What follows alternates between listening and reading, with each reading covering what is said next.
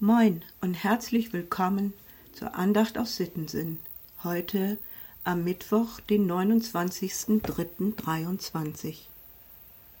Zweimal musste ich die Losung von heute lesen, weil ich mir nicht sicher war, ob ich den richtigen Termin aufgeschlagen hatte.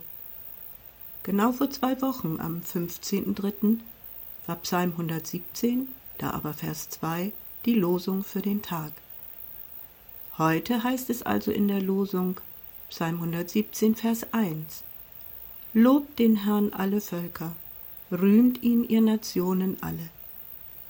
Loben den Herrn, ihn rühmen, nicht im Hinterstübchen, nicht im Verborgenen, nicht leise, nicht versteckt. Alle Völker, alle Nationen sind aufgerufen, ein Loblied auf unseren Gott anzustimmen. Wie soll das denn gehen? Bei dem ganzen Elend in dieser Welt, wer hat denn da den Mut zum Lobpreis? Es ist doch eher zum Heulen, zum Davonlaufen, zum Schweigen. Und außerdem, wer soll damit anfangen? Wer soll zuerst bekennen, dass Gott der Herr der Zeit und der Ewigkeit ist, dem alle Nationen untertan sein werden am Ende der Zeit? Ich weiß nicht, wie die Menschen sich gefühlt haben, als sie plötzlich miterleben, was da zu Pfingsten in Jerusalem passiert. Ein Brausen und Rauschen vom Himmel, Feuerzungen auf den Häuptern und ein unendliches Stimmengewirr.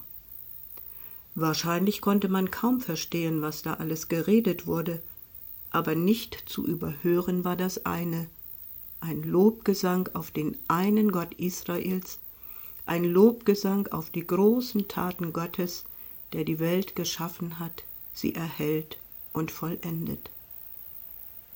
Wir hören, die in unseren Sprachen die großen Taten Gottes verkünden. So steht es als Lehrtext in der Apostelgeschichte im zweiten Kapitel im elften Vers. Alle Anwesenden haben verstanden, worum es ging, auch wenn sie vielleicht nicht viel verstanden haben. Merken wir dieses nicht auch? Eine Sprache verstehe ich oft nicht, aber das Lob Gottes darin ist nicht zu überhören. Wenn Menschen anfangen, davon zu singen und zu erzählen, was sie mit Gott erlebt haben, dann kann man darüber nicht schweigen, dann ist es ansteckend. Wir gehen dem Ende der Passionszeit entgegen.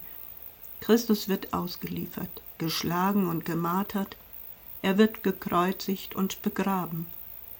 Da sind die Loblieder verstummt.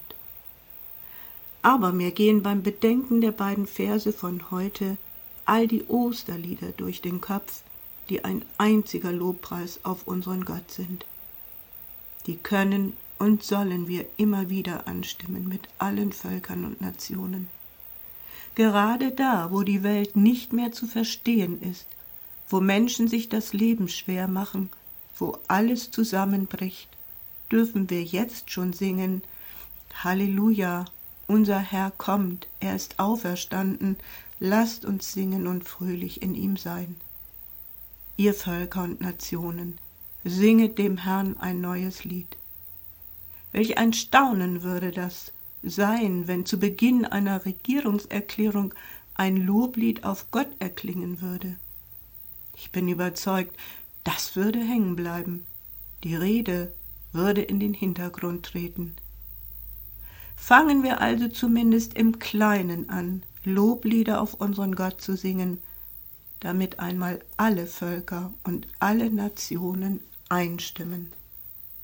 Ich grüße Sie herzlich aus Tiste, Gunda Fitschen.